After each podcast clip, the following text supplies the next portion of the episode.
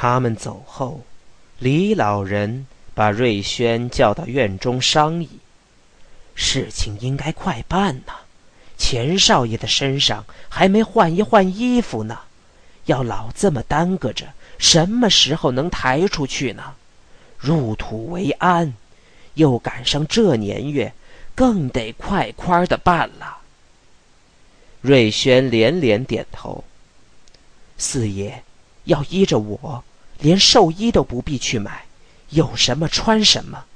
这年月不能再讲体面，棺材呢，买口结实点儿的，弄十六个人赶快抬出去。您老人家看是不是？李老人抓了抓脖子上的大肉包，我也这么想，恐怕还得请几位，至少是五咒和尚。超度超度吧，别的都可以省，这俩钱儿非花不可。孙七凑了过来，四大爷，难道不报丧吗？钱家有本家没有，我不晓得。老太太和少奶奶的娘家，反正非赶紧去告诉一声不可呀。别的我尽不了力，这点跑腿的事儿我办得了。我一个人不行，还有小崔呢。四爷爷，瑞轩亲热的叫着：“现在我们去和钱太太商议，管保是毫无结果，他已经哭昏了。”李老人猜到瑞轩的心意，咱们可做不了主，齐大爷，事情我都能办，棺材铺、杠房我都熟，都能替钱太太省钱，可是。没有他的话，我可不敢去办。对，瑞轩没说别的，赶快跑回屋中，把四大妈叫出来。老太太，你先去问他们有什么至亲，请了来，好商议商议怎么办事呀。李四妈的大近视眼已哭成了一对小的红桃，禁锢了难受，什么主意也没有。而且耳朵似乎也发聋，听不清任何人的话。瑞轩急忙又改了主意：“四爷爷、孙师傅，你们先家去歇一会儿，叫四祖母在这里照应着他们婆媳。”可怜的少奶奶，一朵花似的就守了寡。四大妈的双手又拍起大腿来。没人注意他的话，瑞轩接着说：“我家去把小顺儿的妈找来，叫他一边劝一边问钱太太。等问明白了，我通知你们两位，好不好？”孙七忙接过话来：“四大爷，你先回家吃饭，我在这儿守着点门。齐大爷，你也请吧。”说完，他像个放哨的兵似的。很勇敢的到门洞里去站岗。李四爷同瑞轩走出来。瑞轩忘了亡国的耻辱与钱家的冤屈，箭头似的跑回家中。他的眼还红着，而心中痛快了许多。现在他似乎只求自己能和李四爷与孙七一样的帮钱家的忙。心中的委屈仿佛已经都被泪冲洗干净，像一阵大雨把胡同里的树叶与渣子洗净了那样。找到了韵梅，他把刚才吵嘴的事儿已经忘尽，很简单而扼要的把事情告诉明白了。他，他还没忘了心中的委屈。可是，一听到钱家的事，他马上挺了挺腰，忙而不慌地擦了把手，奔了钱家去。齐老人把瑞轩叫了去。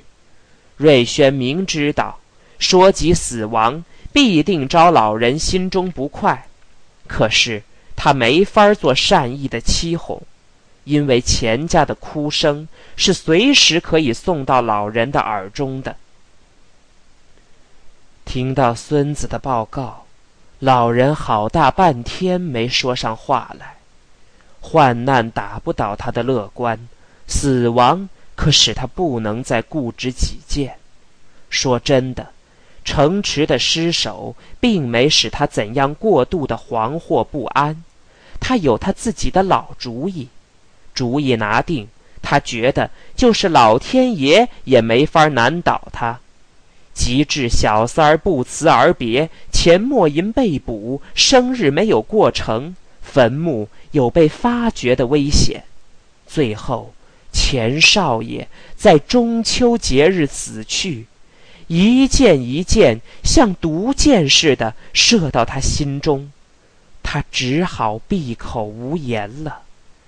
假若他爽直的说出他已经不应当再乐观，他就只好马上断了气。他还希望再活几年，可是钱少爷年轻轻的就会已经死了。哼！谁知道老天要怎样收拾人呢？他的惯于切合实际的心，本想拿出许多计划：钱家的丧事应当怎样办？钱家婆媳应当取什么态度？和齐家应该怎样帮钱家的忙？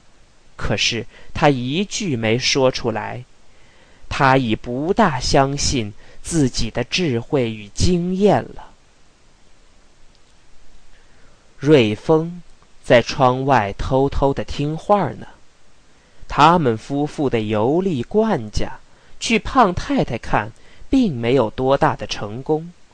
他的判断完全根据着牌没有打好这一点上。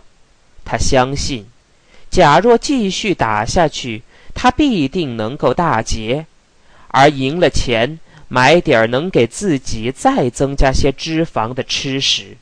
在他想，是最足以使他的心灵得到慰藉的事。可是牌局无结果而散，他有点看不起大赤包。瑞丰可并不这么看，学着冠先生的和悦而潇洒的神气与语声，他说：“在今天的情形之下，我们很难怪他。我们必须客观的、客观的。”去判断一件事，说真的，他的咖啡、点心和招待的殷勤，到底是只此一家，别无分号。在咱们这条胡同里，他很满意自己的辞令，只可惜嗓音还少着一点汁水，不十分像冠先生。冠先生的声音里，老像有个刚咬破的蜜桃。胖太太。出乎瑞丰意料之外，居然没有反驳。大概是因为除了牌局的未能圆满结束，他实在无法否认冠家的一切确是合乎他的理想的。看到太太同意，瑞丰马上建议：“我们应当多跟他们来往，别人不了解他们，我们必须独具之眼。”我想，我和冠晓荷一定可以成为莫逆之交的。说完，他的眼珠很快地转了好几个圈，他满意的运用了独具之眼与莫逆之交，像诗人用恰当的两个典故似的，那么得意。他去偷听瑞轩对老祖父说些什么，以便报告给冠家。他需得到小何与大赤包的欢心，他的前途才能有希望。退一步讲，冠家即使不能给他实力，那么常能弄到一杯咖啡、两块洋点心，和白瞧瞧同方与招弟儿，也不算冤枉。瑞轩走出来，弟兄两个打了个照面。瑞丰见大哥的眼圈红着。猜到他必是极同情钱太太，他把大哥叫到枣树下面。枣树本来就不甚体面，偏又爱早早的落叶，像个没有模样而头发又稀少的人似的，那么难看。幸而枝子的最高处还挂着几个未被小顺儿的砖头照顾到的红透了的枣子，算是稍微遮了一点丑。瑞丰和小顺儿一样，看到枣子总想马上放到口中。现在他可是没顾得去打那几个红枣，因为有心腹话要对哥哥说。